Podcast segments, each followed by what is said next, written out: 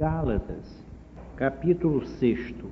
Irmãos, se algum homem chegar a ser surpreendido em alguma ofensa, vós que sois espirituais, encaminhai-o com espírito de mansidão, olhando por ti mesmo, para que não sejas também tentado. Levai as cargas uns dos outros, e assim cumprireis a lei de Cristo. Porque se alguém cuida ser alguma coisa, não sendo nada, engana-se a si mesmo.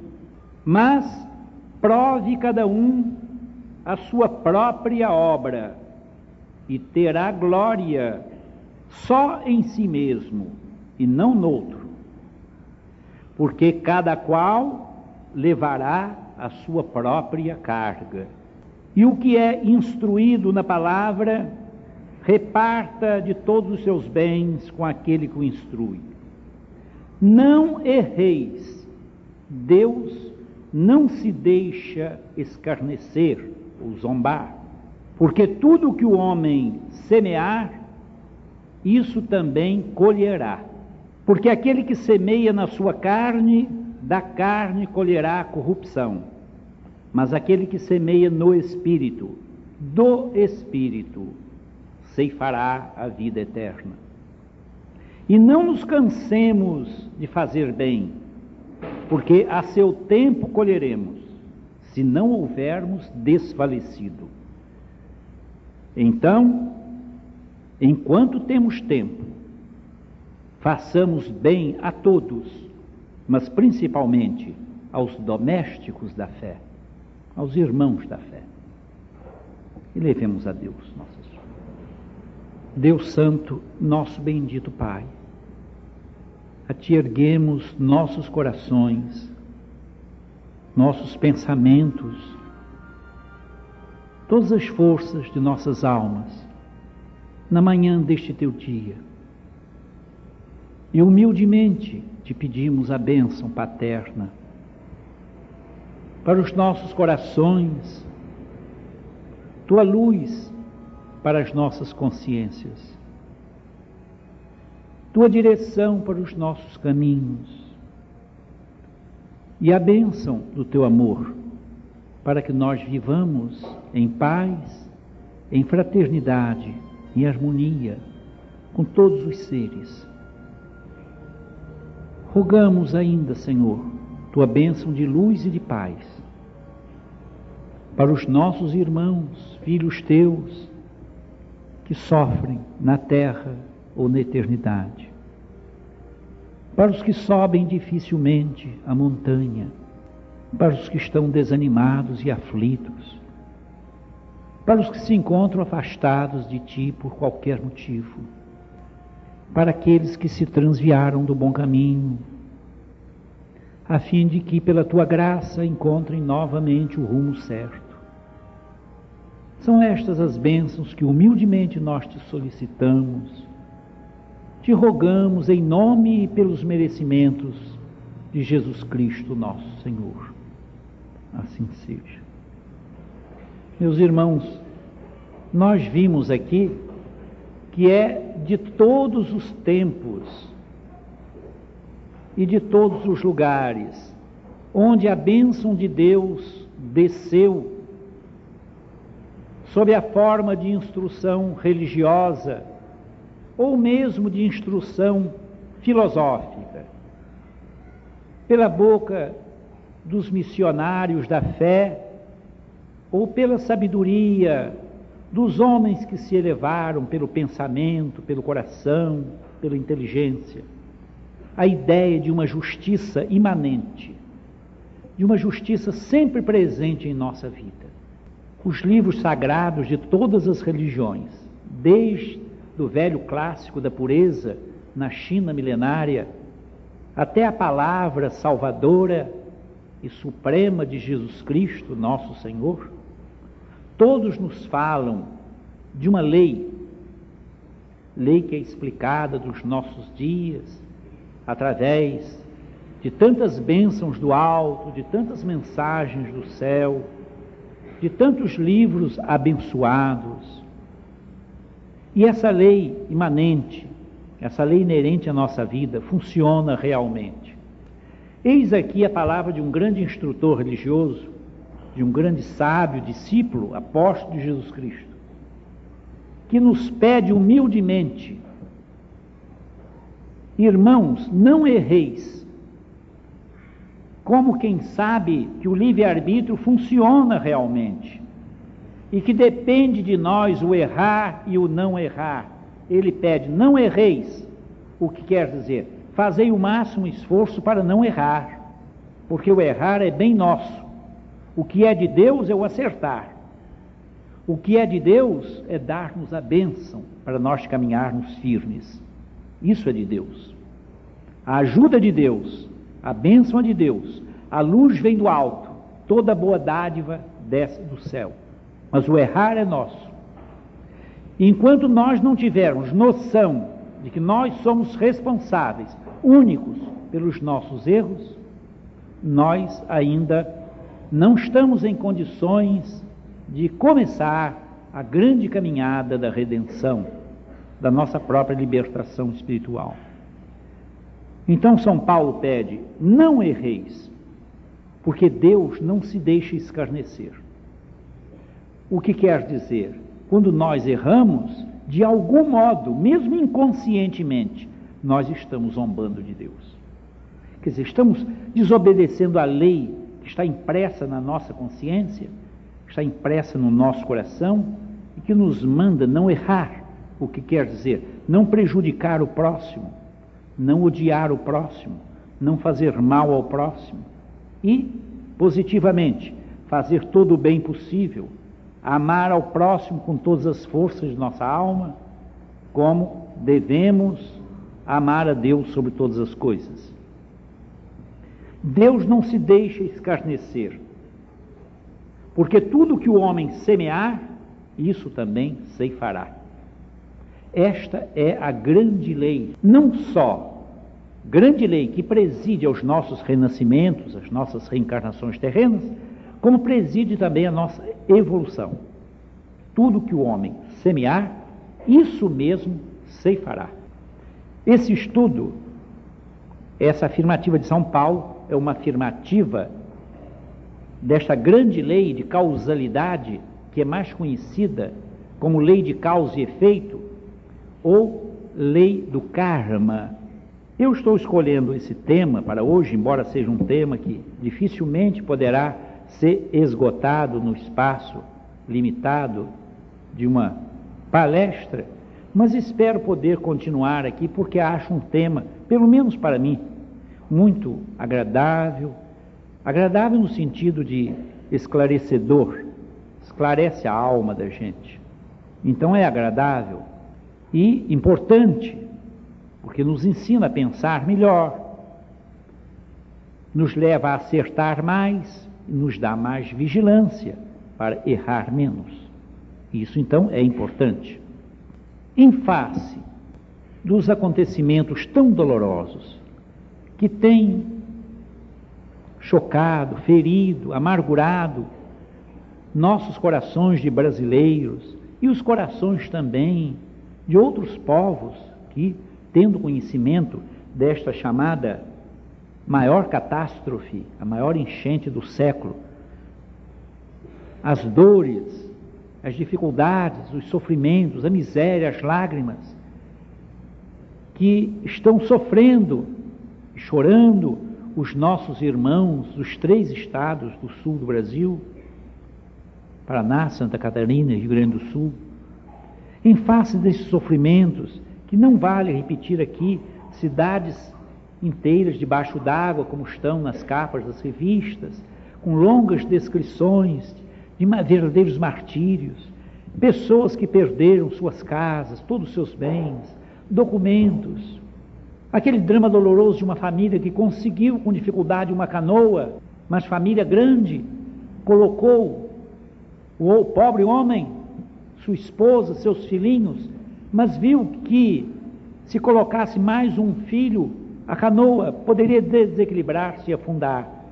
E uma canoa próxima, uma família generosa de vizinhos, ofereceu para levar o outro meninozinho.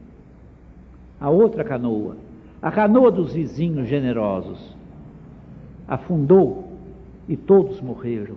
É muito triste, meus amigos, ler os relatos que a imprensa, jornais e revistas e também a televisão espalhou por toda parte quadros dolorosos de cortarem o coração da gente. Aqui nós nem pedimos nada que ninguém ajudasse, porque diante desses quadros dolorosos eu estou certo de cada um fez o que pôde, ainda mais que o pedido para nossa cidade Campos foi amplamente feito pela Legião Brasileira de Assistência e todos poderiam entregar a contribuição que quisessem, agasalhos, em roupas. Não há, seria até, acredito, falta de consideração pedir aos nossos irmãos da escola que cooperassem. Cada um certamente cooperou, ou materialmente ou espiritualmente, através de orações, dessa solidariedade do coração, que são vibrações de amor que atingem os flagelados, os sofredores. Mas a gente pergunta: por que tanto sofrimento no mundo? Por que essa catástrofe, essa inundação que foi a enchente do século? Neste século XX ainda não houve coisa igual no Brasil. Por que isso? Por que tanto sofrimento? Essa criancinha, ao passar para o barco generoso dos vizinhos, morreu. A família, que não tinha condições de abrigar mais uma criança na pequena canoa, aceitou o oferecimento caridoso, generoso dos vizinhos. E é justamente essa, esse grupo caridoso que morre, todos morrem. O vizinho, a vizinha, os filhos do vizinho e o garotinho que recebeu a expressão daquela caridade. Por que tudo isso? Tantas pessoas sem casa, em várias cidades do Rio Grande do Sul, de Santa Catarina, vilas paranaenses, pessoas ricas se igualaram na miséria, na situação de desespero e de perda de tudo aos mais pobres. Em alguns lugares desapareceram as distinções sociais, as diferenças.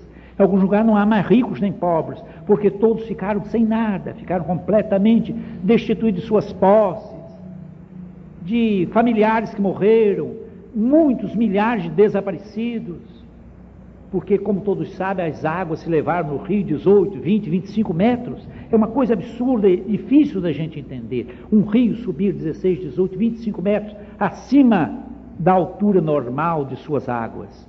Mas foi o que aconteceu. E a gente fica a pensar, por que tudo isto? É o que se chama karma coletivo. Agora, como se dá essas coisas? Como se dá tudo isso? Como se dão essas coisas tristes, dolorosas na vida dos homens? E todos nesta hora se misturam, pobres, ricos. Aqui vemos edifícios debaixo d'água, suas fundações, seus alicerces estão destruídos naturalmente, não oferecerão mais segurança. E quadros dolorosos nas revistas, jornais, nos televisores, todo dia, toda noite. Por que tudo isso? Se nós, meus amigos, não procurarmos entender o porquê dessas coisas, e não entendermos esta palavra, não erreis de São Paulo, como quem diz, o errar é nosso, o ajudar soberanamente é de Deus.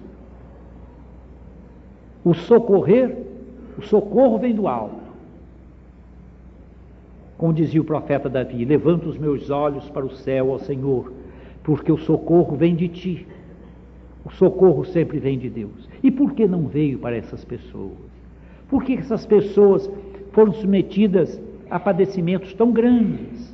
Imaginamos a nossa cidade, imaginemos isso com o nosso Paraíba aqui, em 66, 67, já sofreu uma enchente terrível, que não chegou às amplitudes das enchentes do sul. E houve tanta miséria, miséria na cidade, sobretudo do outro lado do rio, em Guarulhos, em que os nossos pobres irmãozinhos da Lagoa do Vigário perderam suas casas, seus barracos, e nós vimos tudo isso. Os companheiros do culto da assistência viram depois da enchente terminada o sinal das águas até acima das, das janelas dos casebres, dos barracos. Já sentimos isso, mas agora foi muito mais triste, muito mais penoso. Por que isso? Deus estará ausente da vida dos seus filhos? Não. Será que Deus não vê essas coisas? É lógico que vê. Por que então tanto sofrimento?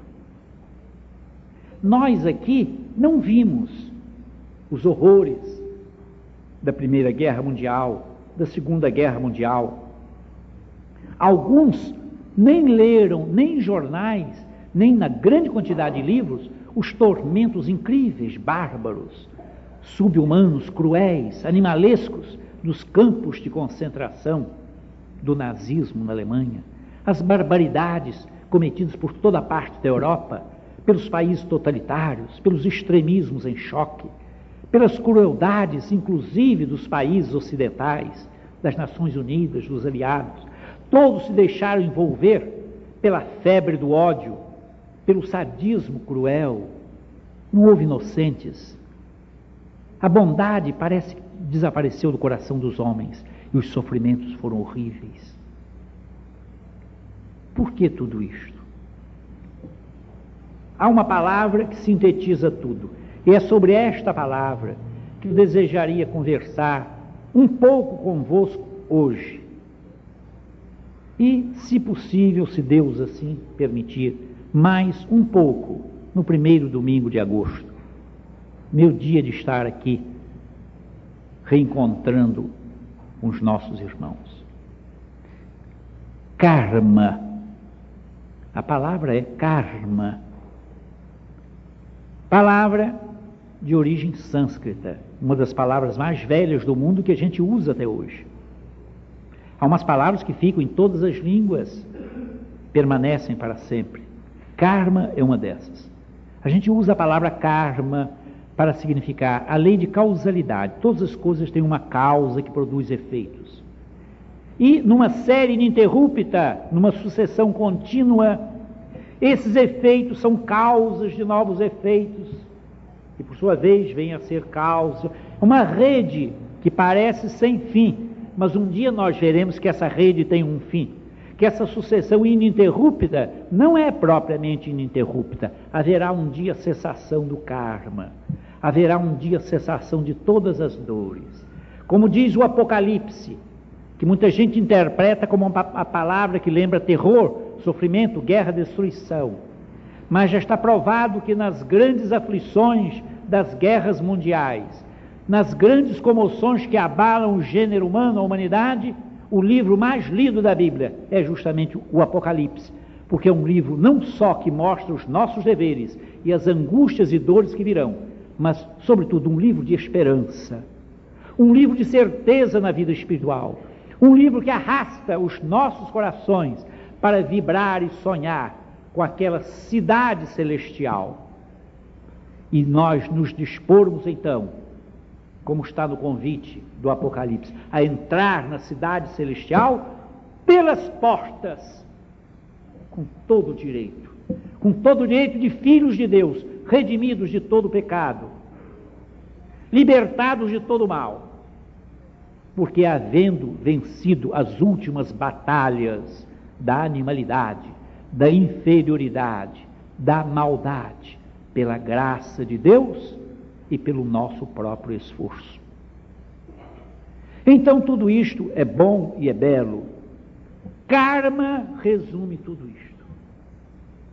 É a lei de causa e efeito. É a lei que nos faz pensar.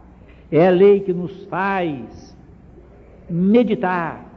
É a lei que nos faz pensar não dez vezes antes de dizer uma palavra, mas se possível fosse, numa hipérbole, que nos faz pensar mil vezes antes de dizer uma palavra.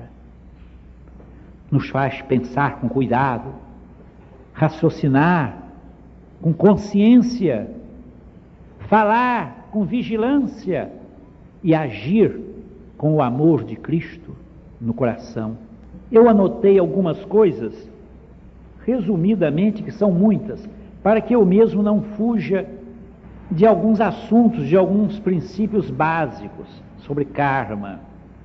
Lógico que é um assunto para muitas e muitos e muitos domingos, mas pelo menos vamos iniciar hoje alguma coisa que nos é útil para que nós não sabemos se sofrimentos semelhantes a este nos chegarem, nos atingirem, ou sofrimentos mais dolorosos que estes, sofrimentos morais, sofrimentos espirituais nos atingirem, nós saibamos portar-nos dignamente, permaneçamos de pé como verdadeiros filhos de Deus, herdeiros de Deus, de Sua glória, de Sua luz, co-herdeiros de Cristo no seu reino.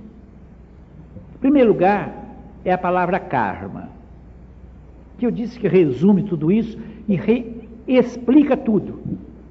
Se nós entendermos como nasce o karma, como se desenvolve o karma, quais são os tipos de karma e a parte mais bonita de tudo, como cessa o karma, como o karma acaba. E antes de o karma acabar, antes de ele mesmo acabar, como nós podemos para usar a linguagem dos velhos sábios da Índia, que é também a linguagem teosófica. Como queimar o karma cada dia, cada hora. Então, meus amigos, tenho eu a impressão que diante dessa dor tão grande que nos atinge, dor de solidariedade humana, dor de saber de tantos irmãos nossos aflitos, coisa que já vimos em proporções menores nos nossos irmãozinhos da Lagoa do Vigário, do Matadouro e de tantos irmãos aqui de bairros humildes de nossa cidade, nas enchentes de 67. Creio que é bom estudar isso. Vamos então lembrar: karma, se é que é a palavra que explica tudo, vamos entender estas coisas. Karma. Literalmente, a palavra karma significa ação. Mas quando na língua sânscrita, na língua indiana primitiva, a palavra ação, karma, é pronunciada, ela indica lei de causalidade. É uma espécie de palavra símbolo, palavra-chave, palavra que indica uma cadeia de acontecimentos, porque uma ação qualquer que ela seja, a ação, por exemplo, de explicar a um transeunte a coisa mais fácil, que é um sinal de pequenina delicadeza que muita gente se nega a praticar. Explicar a alguém de fora onde é a rua tal, qual o caminho do centro de saúde, ou qual o caminho da Santa Casa, ou qual o caminho da rodoviária, Há pessoas que se negam a isso, especialmente nas grandes cidades, onde ninguém conhece ninguém. Desde esse pequenino gesto, de pequenina, facílima delicadeza, até o gesto de sacrifício. Da lei de amor pelo sacrifício, ou de cumprimento da lei de sacrifício, que é o amor elevado ao clímax, e que Cristo cumpriu por nós.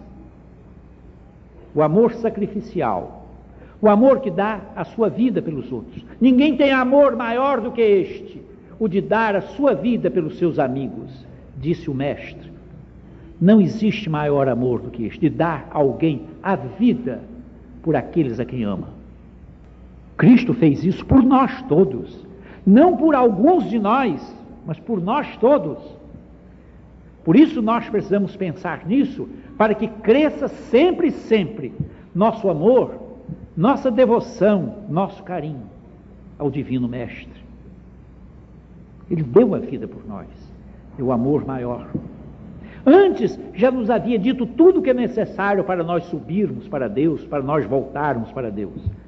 Eu não vos chamo de servos, mas de amigos, porque tudo que recebi de meu Pai eu vos dei. Amigo é aquele que dá tudo que não esconde nada, dá o melhor, tudo, Cristo diz, tudo que eu recebi, tudo que eu recebi de meu Pai eu vos dei.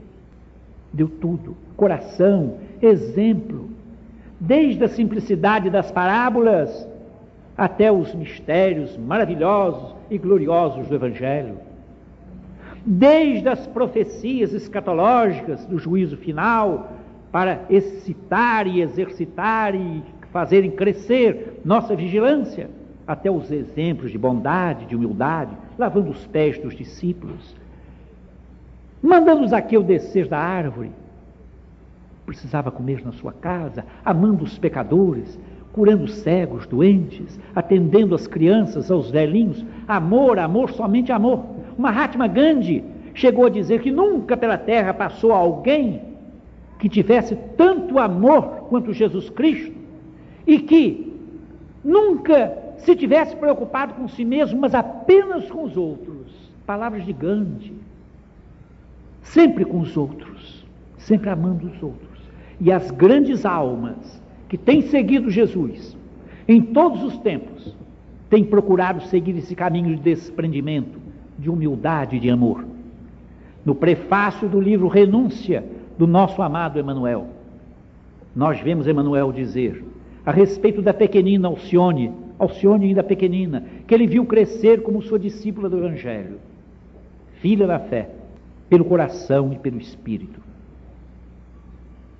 Ele disse, testemunho no prefácio de renúncia: Nunca eu a vi preocupada com qualquer coisa a respeito de si mesma, mas sempre preocupada com os outros, ajudar os outros, socorrer os outros.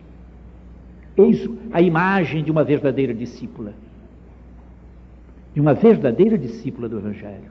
Alcione, Vila Mil, Devonport, a grande Alcione. Karma, então, meus amigos, é ação, mas uma ação que nasceu de alguma coisa.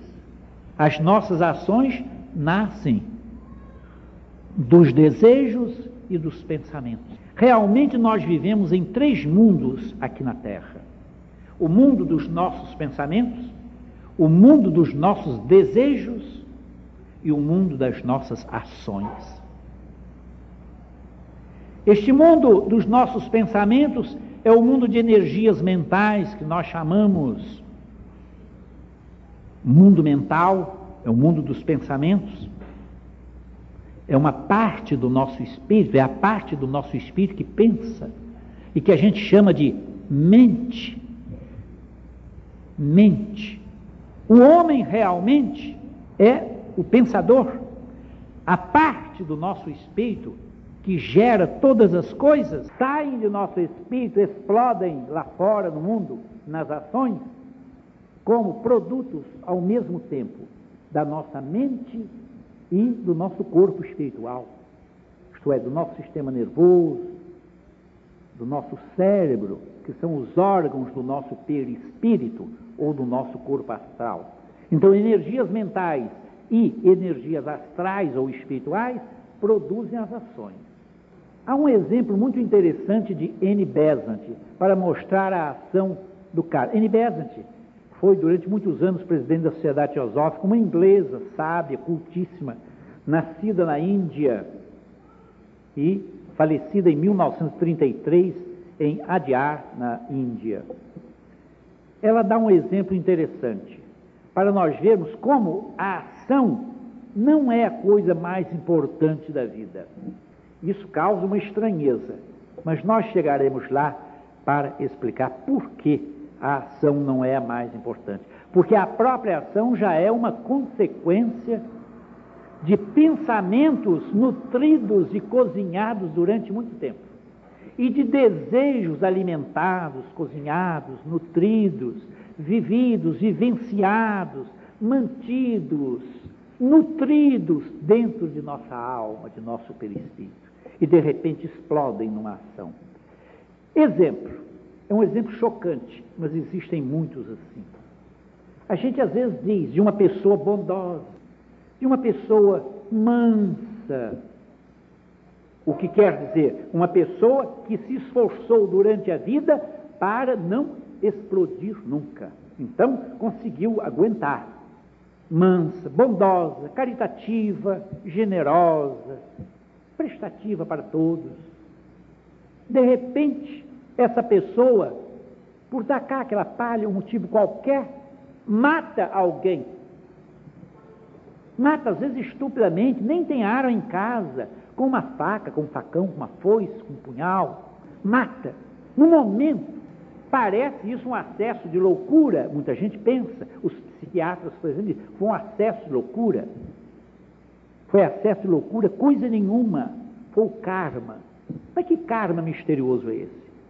O que nós vimos foi uma ação. A pessoa depois, presa, entrega-se à polícia. Na polícia diz assim, aos inquiridores, aos delegados, eu não sei como é que eu fiz isso.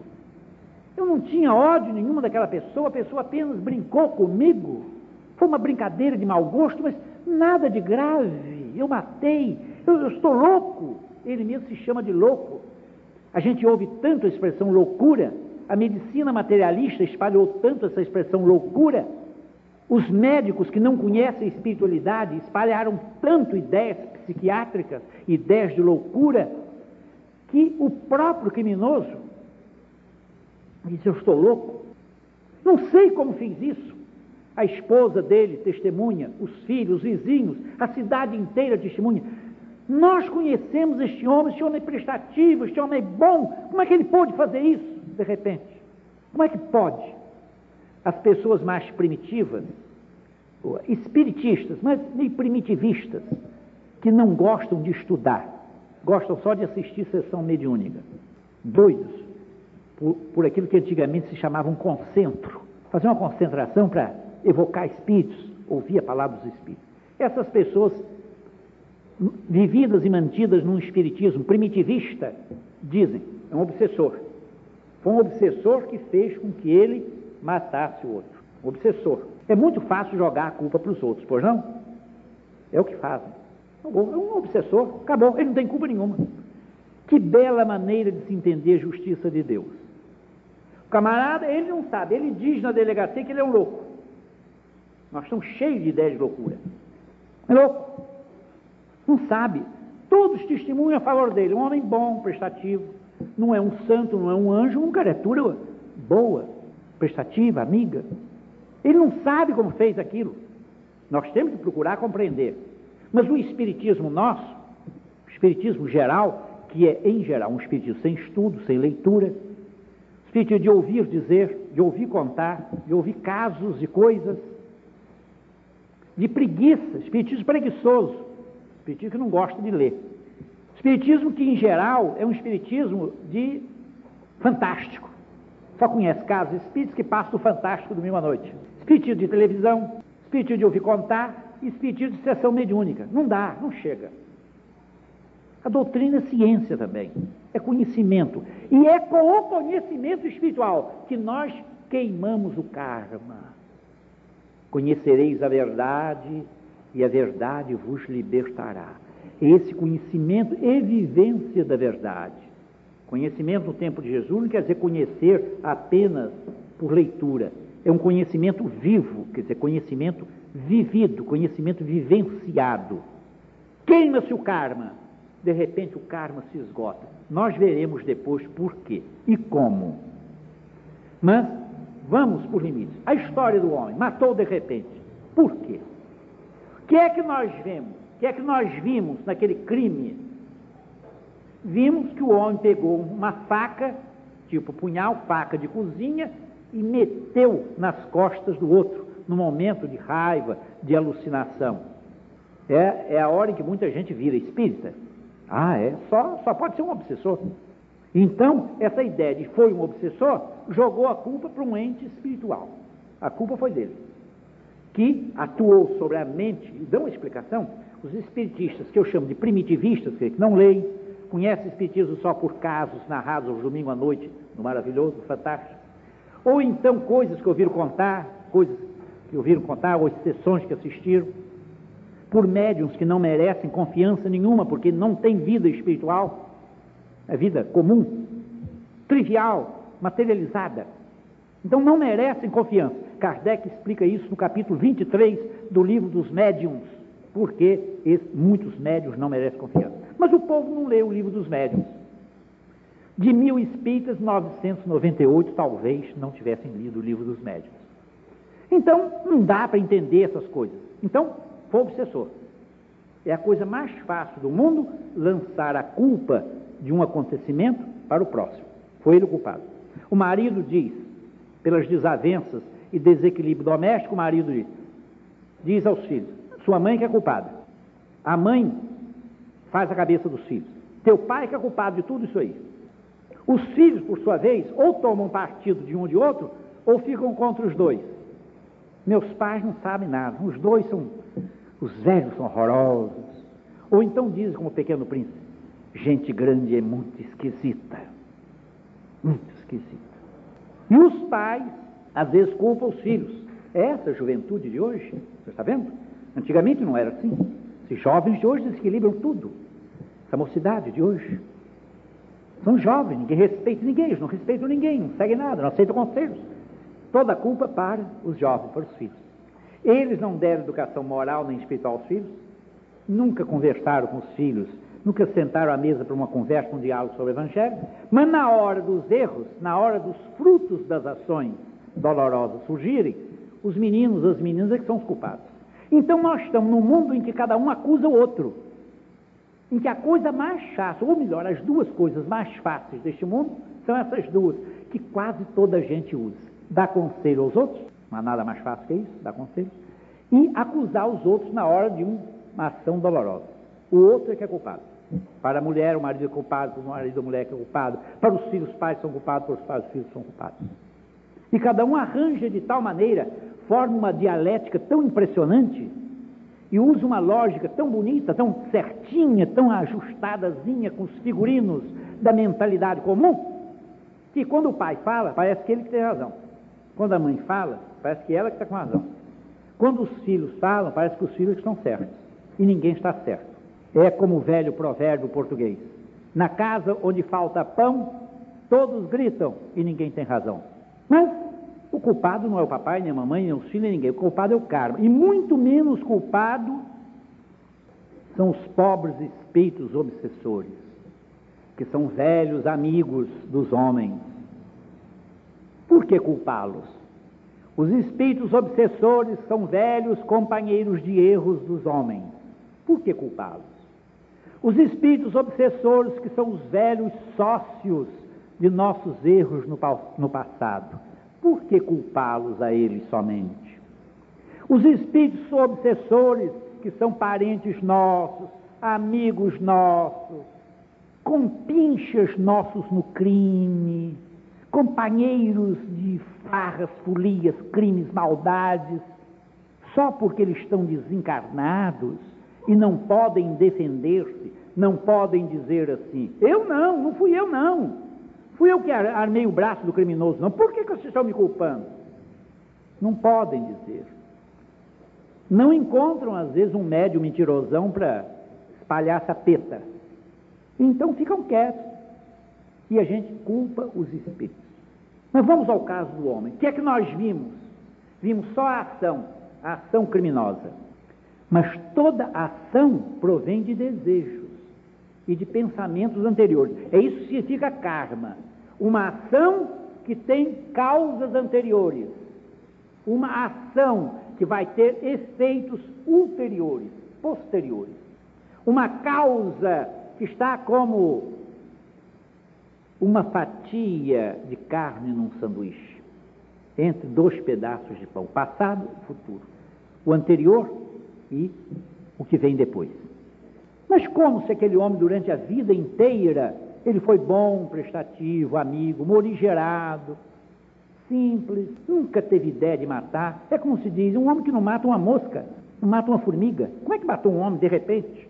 É isso que ninguém entende. Durante vidas e vidas no mundo espiritual, nós podemos acumular pensamentos, esse é o karma, esse é um do, dos aspectos mais misteriosos do karma e que explica as coisas aparentemente inexplicáveis, inclusive isto aqui. Quantas pessoas bondosas morreram nas águas? Quantas pessoas simples, prestativas, pobres, humildes, trabalhadoras, camponeses simples, morreram. Por que a desgraça atingiu a eles? É que chegou a hora da explosão do karma, da saída do karma. Durante muito tempo a coisa se transforma. Durante vidas e vidas, esse homem que matou o outro com a punhalada nas costas, ele no passado distante, ele pensou muitas coisas ruins, nunca pôde praticar. Era um homem ranzinza a princípio. Depois de ranzinza, mal. Não só mal, não praticou nada. Um homem hipercrítico, zombeteiro, achava tudo errado, tudo que os outros fazem é mal, pensamentos maus, desejos ruins. E se controlava, não podia, sempre com medo da polícia, com medo dos outros, cerceado pelas circunstâncias, ele foi acumulando dentro da sua alma pensamentos maus de crime, de raiva, de ódio e desejos maus.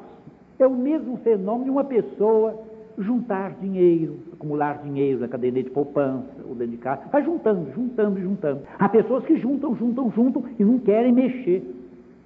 Não está aí? Governo aconselhando, televisão aconselhando, aumente a caderneta de poupança, não mexa na caderneta de poupança. Então você está juntando, juntando. Assim também acontece dentro da alma, no nosso mundo mental e no nosso mundo astral, que é o nosso mundo dos desejos, que nós chamamos aqui na linguagem espírita, nosso mundo espiritual nosso mundo sentimental, muito desejo junto. Mas nunca pôde explodir. Há pessoas que não são boas, têm só aparência boa. Jesus falou sobre isso. Vós sois semelhante aos sepulcros caiados, que por fora, na verdade, pareceis brancos. Os judeus pintavam a sepultura toda de branco. Então o cemitério era branquinho, como até hoje em muitos lugares, especialmente no interior, cemitério é tudo branquinho, todas brancas. Isso vem do tempo de Cristo e antes de Cristo. Vós, na verdade, pareceis puros, dignos. Sois semelhantes aos sepulcros caiados, que por fora pareceis brancos e dignos, mas por dentro está cheios de podridão, de ossos morte e de toda imundície espiritual. Quer dizer, a pessoa guarda, usa aquela cobertura, aquela glace de bondade. Então é boa pessoa. Não vimos André Luiz dizer, meus amigos, nas primeiras páginas de Obreiros da Vida Eterna, que muitas pessoas tidas por normais aqui na Terra, isto é, psicologicamente normais, organicamente normais, fisiologicamente normais, socialmente normais, psicologicamente normais, chegam no mundo espiritual como loucos, completamente loucas. Durante uma vida inteira, a pessoa foi normal. Trabalhou, negociou, vendeu, comprou, dirigiu sua casa, ótimo. Tudo certinho, como diz o povo, tudo certinho, tudo certinho, para 100%. Desencarna, fica maluco, louco. Começa a fazer loucuras lá, aqui tudo certo. Normal, cabeça em cima do pescoço, direitinho. Chega lá louco. Nós pensamos que a loucura é só neste mundo, que o hospício é só para gente. Desembarca no mundo espiritual como louco. Está? É André Luiz que diz.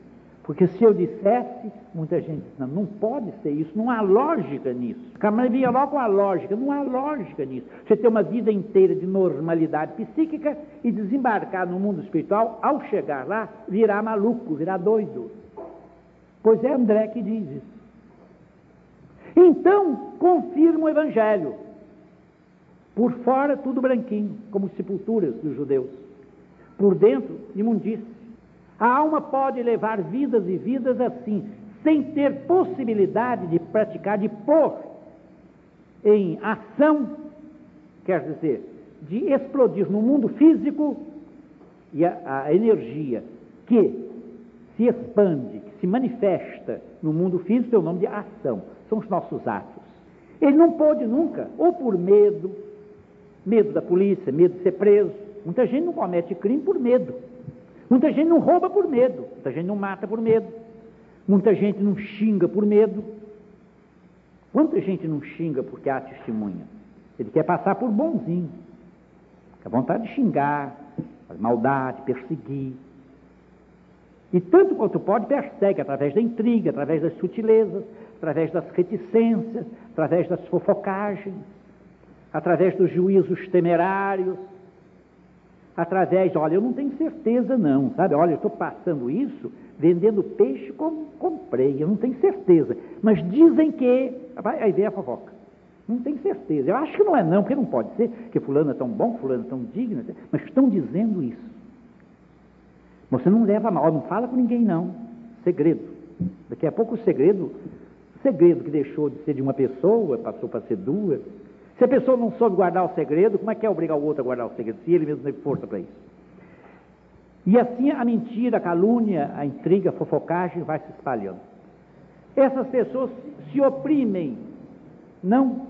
Numa vida há uma oportunidade, aparece uma brecha.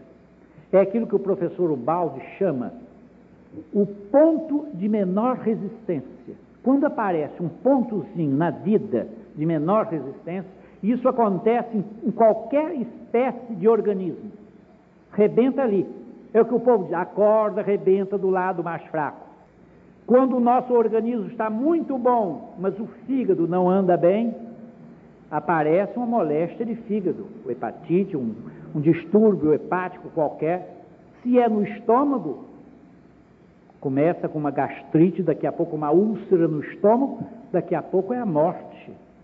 A natureza rebenta, se manifesta, ataca, a natureza joga suas forças, ou para curar, excitando as resistências, desenvolvendo a capacidade de resistir, ou para liquidar logo aquilo que está doente, e o que está doente precisa morrer. A natureza não gosta de coisas doentes. A natureza quer o equilíbrio, a harmonia. Se está doente, ou melhora ou desaparece do cenário biológico da vida. Isso é que acontece. A pessoa está doente, não melhora, nunca acaba morrendo. Então, a, a natureza ataca sempre o pontos menores resistente, quer dizer, o ponto de menor resistência. Todas as coisas têm um pontozinho de menor resistência. É por onde rebentam as cordas. Toda corda rebenta no ladozinho mais fraco. A roupa se rasga no lugar que não está bem tecido ou mais usado, e por ser mais usado, é mais fraco.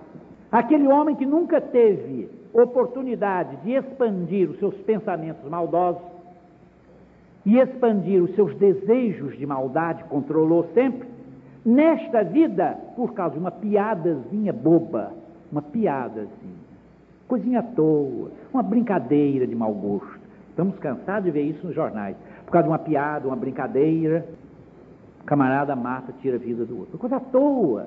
Eram até amigos às vezes. Faz uma brincadeira de mau gosto, mata. Quer dizer, apareceu nesta vida o ponto de menor resistência.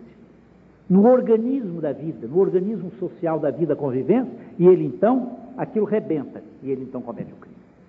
Como vemos, não foi obsessor nenhum que armou o braço do assassino. Foi o conjunto kármico dos pensamentos e sentimentos acumulados por ele mesmo, o criminoso, em vidas passadas. Então, toda ação tem causas no passado, e essas causas são de dois tipos de energia: ou de energia mental, dos nossos pensamentos, ou de energias do sentimento, do corpo astral, do perispírito, que se manifestam em forma de desejos, que acabam transformando em ação. Como a ação repetida acaba se transformando em ato. A menina fuma um cigarro hoje que a coleguinha do colégio diz: fuma. Toda menina deve fumar. As mulheres estão fumando mais que os homens. Você tem que mostrar independência, liberdade, mostrar que você já é, é adulta. E um pouquinho de agressão também para os pais. Os pais são muito chatos. Vou fumar para chatear minha mãe. Ela é chata, chata, vou fumar agora. Ela vai ver que eu estou fumando, que eu sou independente, que eu faço o que eu quero. Ela é muito chata, ela me perseguiu a vida inteira, agora eu vou fumar. Cigarrinho. Um cigarrinho, dois cigarrinhos, três cigarrinhos, depois uma fumante e câncer está a caminho. O câncer. Câncer no esôfago, câncer no seio, câncer no útero. Agressividade. Então explodiu. Meus amigos, a ação nunca vem assim de repente. Nada se improvisa no universo. Não é possível uma pessoa matar outra de repente. Não é possível uma casa cair, desabar de repente. Ela vem desabando há muito tempo. A chuva, a água vem minando as paredes há muito tempo. Os alicerces vem cedendo há muito tempo, porque não fizeram as sapatas, ou não fizeram boa fundação, ou não foi bem construído, ou muita chuva está se infiltrando. De repente, um dia a casa cai. Se nós cultivarmos pensamentos maus, desejos maus, mesmo que não os expandamos, mesmo que não os vivenciemos transformando-os em atos, eles um dia vão transformar-nos em assassinos, em bandidos. Por isso é que Cristo, nosso Senhor, dizia: orai e vigiai para não cairdes em tentação. Temos dois remédios para a nossa defesa espiritual: a oração, que é o poder de Deus que vem para nós. Nós pedimos ao nosso Pai Todo-Poderoso e Ele nos atende. E a vigilância, que é o cuidado com a nossa própria alma. Vigilância, de vigilar, é não dormir, estar acordado, olhos abertos, olhar para tudo que a gente pensa, olhar para tudo que a gente sente, olhar para tudo que a gente faz, aprender com a experiência dos outros. Lembrai-vos da mulher de Ló. O que aconteceu com a mulher de Ló pode acontecer comigo, com você, com qualquer um. Então a gente olhar a vida, aprender com a oração, Deus falando em nós, respondendo em nós pela oração, e aprender com as lições da vida. Lembrai-vos da mulher de Ló. A vida, diz o professor Baldi, fala pela linguagem dos fatos, das coisas que acontecem. A vida fala. A linguagem da vida são os fatos, os acontecimentos. Lembrai-vos da mulher de Ló. Olha o que aconteceu, foi um fato. Olha o que acontece com os maus. Estão sempre, tem um fim sempre triste. Foi aquilo que Gandhi, uma Mahatma Gandhi, pediu sempre à sua filha espiritual, que veio da Inglaterra, era filha de um almirante inglês, Mirabene. Minha filha, eu tenho visto através dos tempos, através da história, ditadores e homens maus que dominam durante muito tempo, mas acabam caindo. Todo poder vem de Deus. E é preciso que você procure ver a vontade de Deus em todas as coisas que acontecem. Mas o bem sempre acaba vencendo todo o mal. Pense nisso, sempre. Pense nisso. O bem acaba sempre vencendo. Então nós temos que cultivar esse bem dentro de nós. Para que não juntemos coisas que não prestem. Não podemos fazer de nossa vida um sepulcro imundo. É o que diz o nosso querido Augusto dos Anjos nas páginas maravilhosas do Parnaso de Lentum. Eu vou ver se lembro dos versos dele e vereis que ele fala no poder do pensamento, origem de todo o karma, origem de todas as alegrias e origem de todas as dores. Origem de uma vida feliz, aqui ou além. Origem de uma vida desgraçada, aqui e além. No poder do pensamento, ele fala nos seus versos. Para terminar, e fala que nós podemos transformar a nossa vida num jardim maravilhoso, de flores perfumosas, ou num sepulcro abjeto, nojento, como disse Jesus, cheio de ossos de mortos de toda imundícia. É o que ele nos pede, a nós todos que ainda temos a vontade fraca, o espírito ainda sem força para lutar contra o mal. Esse mal que se for cultivado ou deixado crescer como erva daninha, como tiririca, como escalracho dentro de nossa alma, transformará nossa alma, nosso espírito, nossa vida num deserto ou num carrascal. Homem, levanta o véu do teu futuro. Troca o prazer sensualista e obscuro pelo conhecimento da verdade foge do escuro ergástulo do mundo e abandona o desejo. Todas as expressões são teosóficas, são de sabedoria eterna.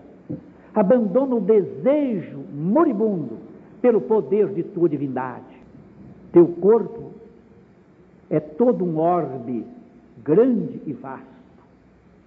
Livra-o do mal onífero e nefasto com a espada esplendente da virtude, que as tuas agregações moleculares vivam livres de todos os pesares, com o tônico sagrado da virtude. Deixa o conjunto de ancestralidades da carne, o eterno símbolo do Hades, onde o espírito clama, sofre e chora. Deixa que as tuas glândulas do pranto te salvem no cadinho sacrossanto da lágrima pungente e redentora. Mas, sobretudo, observa o pensamento, fonte da força e altíssimo elemento em que toda molécula se cria. Ele faz da existência um túmulo abjeto ou um jardim luminoso e predileto de arcangélicas flores de harmonia. Tua vontade, esclarecida e forte, triunfará das angústias e da morte, além dos planos tristes da matéria. Mas a tua vontade enfraquecida é a meretriz nos báratros da vida, amarrada no catre da miséria. Isto é o que diz o nosso querido Augusto. É uma lição do karma, falando em desejo, pensamento, transformação da nossa vida num jardim do paraíso, ou num túmulo, num cemitério de túmulos brancos por fora e podres por dentro. Esta, meus amigos, é a primeira parte de carne